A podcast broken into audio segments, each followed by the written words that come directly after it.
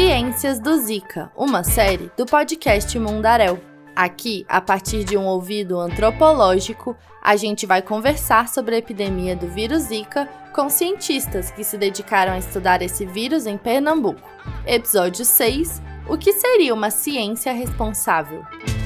É chegado o tempo da inocência partir,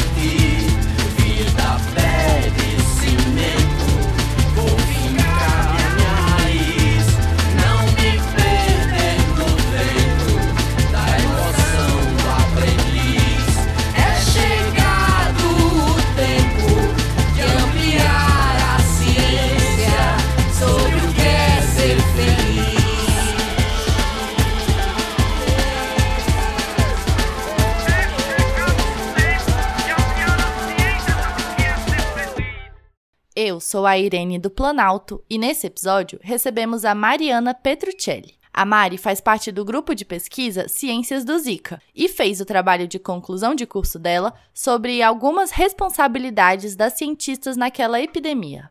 Oi, Irene, que bom conversar com você. Para introduzir esse tema das responsabilidades, eu acho que a gente tem que escutar essa cientista aqui.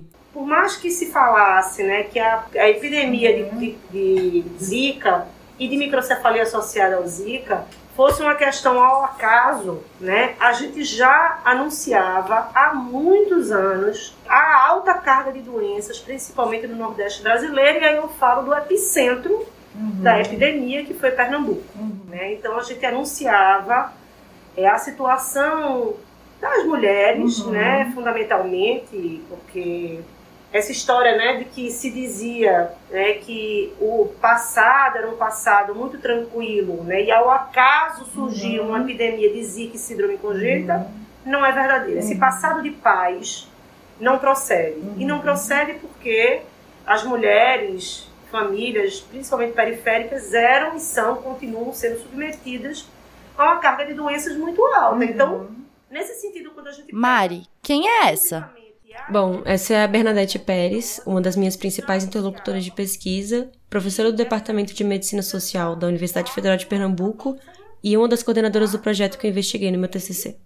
A Mari e a Thais Valim entrevistaram a Bernadette em sua sala no Departamento de Medicina Social da UFPE, lá em maio de 2022. E aí surgiu a Zika em 2014, né? As equipes de emergência já anunciavam que existia uma doença diferente uhum. e a vigilância pouco se importou com isso. É, e a chikungunya e mais a ameaça de urbanização da febre amarela. Então, quando surgiu fundamentalmente, né, os primeiros casos de síndrome congênita, né, nossa Talvez o nosso primeiro movimento foi iniciar uma pesquisa para vincular essas crianças no ambulatório. E antes de pesquisa alguma, a gente iniciou a intervenção. Eu diria a você que é uma epidemia. E Mari, você pode falar mais um pouquinho sobre o seu projeto de pesquisa e como ele se relaciona com essa fala da Bernadette? Claro, é, esse foi meu projeto do TCC. Nele eu procurei entender algumas das responsabilidades assumidas por um grupo de pesquisadores do Zika. Eu fui para Recife em maio de 2022 e eu conversei com vários cientistas que pesquisavam ou trabalhavam com Zika. E nossa, eles eles atuavam em muitas frentes ao mesmo tempo. Aí eu percebi que cada uma dessas frentes vinha com uma bagagem de responsabilidades a serem assumidas ou ignoradas. A Bernadette, assim como outras cientistas que integravam o projeto dela, se mostravam muito engajadas politicamente com os interesses e as necessidades dos próprios pacientes. E daí, essas responsabilidades que elas iam apresentando indiretamente nas nossas conversas foram me chamando muito a atenção. Aí eu decidi investigar esses três eixos da pesquisa intervenção, que é como a Bernadette categoriza a própria pesquisa que elas faziam lá no ambulatório. Eles criaram esse ambulatório no Hospital Universitário da UFPE só para receber as crianças com a síndrome congênita do vírus Zika. Que massa! Daí eu fui relacionando cada eixo do, da pesquisa intervenção com as diferentes responsabilidades que eu ia vendo ao longo das conversas que eu tive com os outros integrantes do grupo. E quais são esses eixos? A, a própria Bernadette pode explicar isso pra gente. Ouve só. É, eu acho que é importante assim, te dizer que a gente teve três grandes eixos da, na pesquisa. Que a gente teve um eixo neuroclínico, né, é, de investigação, caracterização do agravo, caracterização é da doença, sinais, sintomas traz. Nesse eixo, o neuroclínico, ele era mais voltado para a investigação clínica da síndrome que estava surgindo, assim, em termos mais simples. Ele era uma tentativa de criar conhecimento científico, desenvolver protocolos de terapia, mapear os sintomas. Teve um eixo psicossocial, que foi um eixo né, de correlacionar com os efeitos subjetivos, com é, as características né, de renda, é, raça, moradia, localidade, lugares com muita infestação, saneamento, coleta de resíduos, esgoto, abastecimento de água. Tudo isso a gente investigou nesse eixo. Então, no eixo psicossocial, o objetivo era conhecer o contexto social e econômico das famílias atingidas pela epidemia. Então, eles também se preocupavam em garantir o direito das famílias a, aos benefícios devidos. O terceiro eixo, talvez a área que eu mais me inscrevo, né? Uhum. Mas, assim, o terceiro eixo que foi o eixo de redes integradas de atenção, de ah, política sim. de saúde. E esse terceiro eixo das redes integradas era uma tentativa de criar uma rede de atenção à saúde mais conectada porque as mães reclamavam que os atendimentos eram muito espalhados pela cidade. Elas precisavam rodar a cidade inteira para encontrar diferentes profissionais da saúde. Por isso esse esforço da Bernadette em juntar várias especialidades em um único lugar. Nossa, era um grande projeto, né? Era só da medicina social? Não, outros departamentos também escreviam projetos, assim, uma tentativa mesmo de até conseguir financiamento, mas todos eles integravam esse ambulatório do Zika. Mas é isso. Assim como essas várias especialidades, os eixos também iam se misturando. Às vezes um sobressaía, às vezes outro. É, a gente vai ver isso no andar do episódio. Então, vem com a gente ouvir quais são algumas responsabilidades das cientistas que enfrentam uma epidemia.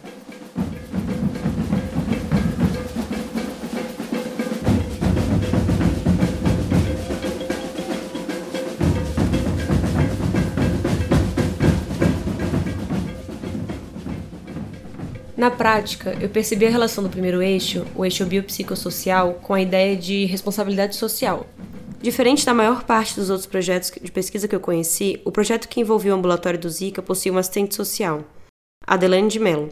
Ela tinha um papel muito importante na equipe. A Mari e a Thaís também entrevistaram a Delane em maio do ano passado, dessa vez de maneira remota. É, então, eu, eu entendo que o fato de a minha origem ter sido é, permeada pelos mínimos, com garantia dos mínimos, com garantia de, de, dos mínimos que eu digo é casa, comida, roupa, estudo, mas sem grandes aparatos, outros aparatos, e convivendo com pessoas que tinham muito menos, eu acho que isso reverberou em mim de uma, de uma maneira de, com uma lente para olhar a realidade, e para aguçar desde muito cedo essa compreensão de que havia alguma coisa fora de lugar na organização societária. Obviamente que eu não sabia nomear. Nessa fala da Delaine, olha como ela mostra que se preocupa com a família em diversos aspectos. Ela vai refletindo sobre a própria trajetória, entendendo que os marcadores sociais que perpassavam sua vida tinham interferência na sua carreira atualmente. Uhum. A pesquisadora estadunidense Donna Haraway nos conta no artigo Saberes Localizados que essa prática de reflexão entre os cientistas é crucial para a construção do que seria uma ciência responsável. Isso mesmo do cientista saber se localizar na sociedade e se entender enquanto um corpo atravessado por diferentes marcadores sociais. Como normalmente eles percebem os sujeitos de pesquisa, né? Eu lembro de ouvir até no jornal mesmo que as famílias eram periféricas, com pouco acesso ao saneamento básico. Pois é, e os cientistas, como eles são? Acho que a Haraway acerta em cheio quando ela aponta isso como uma coisa importante para a construção de uma ciência responsável. Eu quero entender quem são os cientistas, porque eu acho que isso afeta, sem dúvida, a ciência que eles constroem. E qual era o papel da Delaine no ambulatório? Eu acho que em 2018 eu entrei então para a equipe da pesquisa, com uma proposta da gente fazer um estudo mais direcionado às famílias condições de vida, um estudo socioeconômico das famílias e também ver como estava a vinculação com a rede. Né? Principalmente para a gente, para a gente do serviço social, havia preocupação em relação aos benefícios sociais, ao acesso aos direitos sociais. Então, a gente tinha a preocupação de mediar o acesso a esse direito, informar, socializar a informação e garantir a tramitação disso, né? orientar sobre essa tramitação. E a gente foi, então, se ocupou desse conhecimento com as famílias. Então, a gente articulou com esse projeto de extensão que tinha, e enquanto as mães, os familiares iam para o almoço, nós ficávamos como equipe com as crianças na brinquedoteca e ofertávamos alguma atividade musical, alguma brincadeira que a criança tivesse condições de fazer, mas para que as mães, as famílias pudessem pelo menos almoçar com um pouco de descanso. Uhum. Então, no projeto, apesar da Delane coordenar esse eixo, vários outros cientistas parceiros dividiam a preocupação com a realidade das famílias. Mas isso não era em todo o grupo de pesquisa, não. Conversando com o fisioterapeuta que também participava de algumas atividades do ambulatório, eu percebi que alguns cientistas de outros projetos se preocupavam mais com publicação e participação em evento do que de fato em promover o impacto real na sociedade. Pelo menos era isso que algumas delas reclamavam. Até porque são as publicações e eventos que servem como objeto de avaliação dos pesquisadores, né? Ah, em certo âmbito sim, né? A gente até fala sobre isso no episódio 5, Fome de Pesquisador, com a Isadora Vale. As publicações elas são importantes não só para a avaliação dos cientistas individualmente, mas também dos programas de pós-graduação no qual eles estão inseridos. Daí a gente já pensa nesse segundo eixo, o da investigação clínica.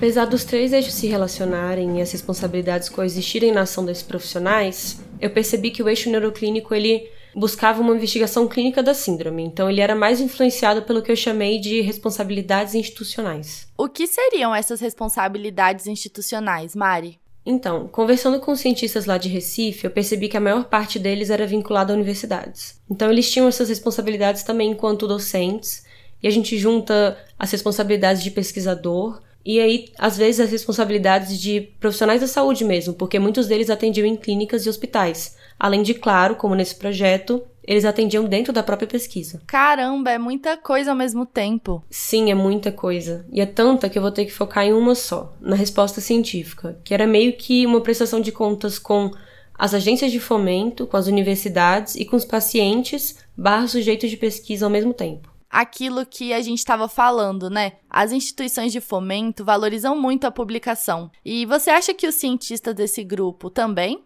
Mais ou menos. Acho que eu não posso dar uma resposta assim tão absoluta. Como tinham, sei lá, mais de 10 envolvidos no ambulatório, não vi uma homogeneidade tão clara nesse âmbito. Mas uma coisa que preocupava todo mundo era de compreender essa síndrome nova que eles estavam lidando. Todo mundo ali trocava informação independente da especialidade. Eles queriam promover o melhor atendimento para as crianças, porque é isso. A síndrome ela ia mostrando novos sinais ao passo em que as crianças iam crescendo, se desenvolvendo.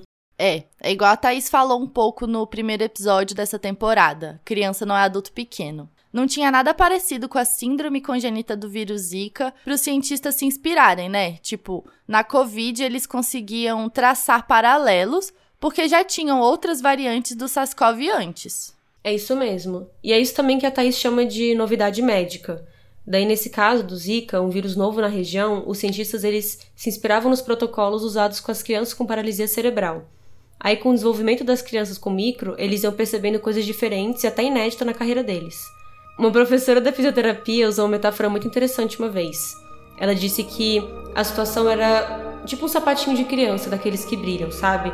A cada passo a luz ilumina o que tem ao redor, mas lá na frente você não sabe o que tem. Por isso, a necessidade de acompanhamento constante e de uma rede diversa de profissionais, né?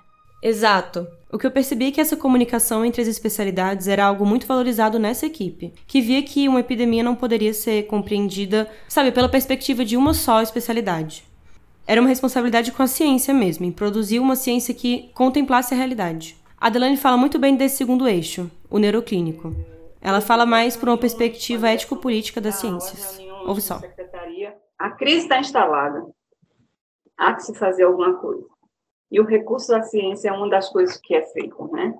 Por exemplo, a gente sabe que o ambiente da ciência médica é um ambiente muito exclusivista, né?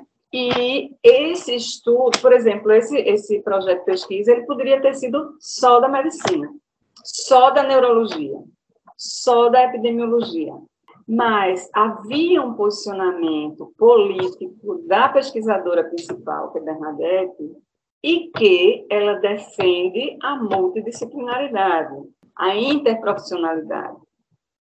Então, acho que é uma definição da ordem ético-política da pesquisadora.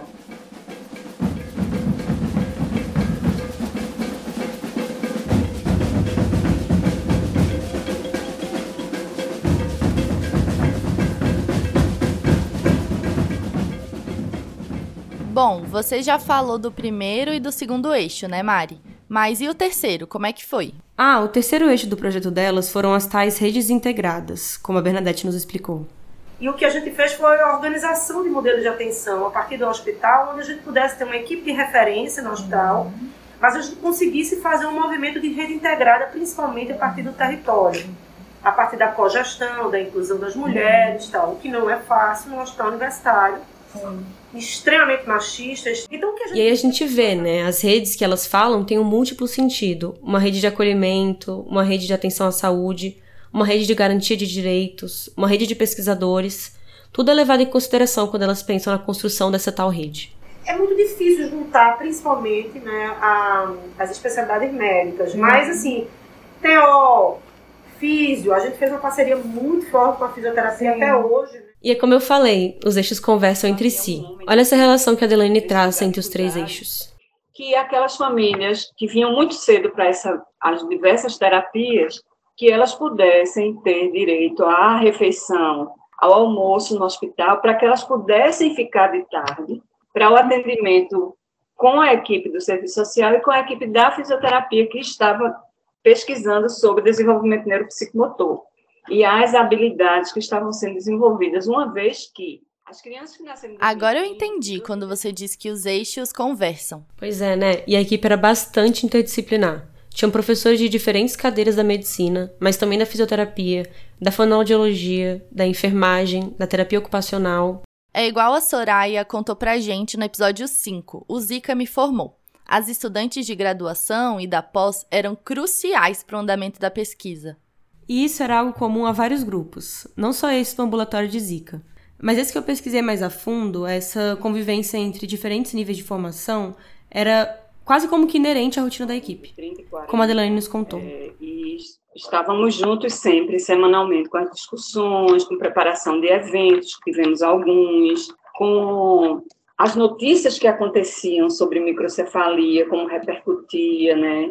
É, Outra coisa também, com publicações sobre, sobre microcefalia, que também a gente estava atento, com discussões de casos, né? E com as demandas das famílias, porque todos tínhamos nossos telefones, então acontecia alguma coisa, elas falavam.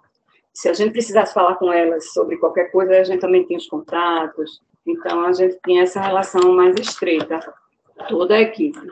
E a gente vivia tensionando o hospital para alargar a rede interna mesmo, para é, ser mais ágil, mais célere.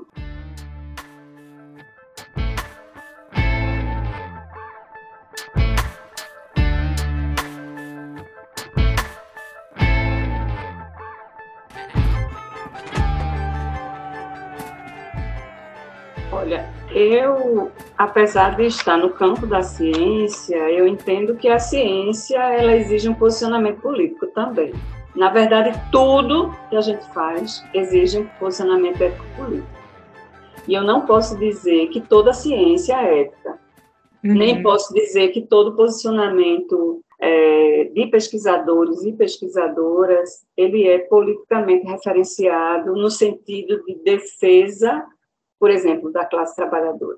Então, eu acho que, obviamente, que eu compreendo que muitos estudos, eles tinham, isso aqui na minha perspectiva, ademais da contribuição científica, havia um personalismo, né, no sentido das grandes descobertas, quem é que é o nome das grandes descobertas, onde que essas grandes descobertas acontecem, e quem publica essas grandes descobertas. Né? Então, eu acho que temos campos da ciência altamente elitizados, e aí não foi diferente. Quando a gente faz a escolha de ouvir as famílias, de ouvir as mulheres, de ouvir é, quem está na rede de saúde básica, isso é uma escolha, é, é política.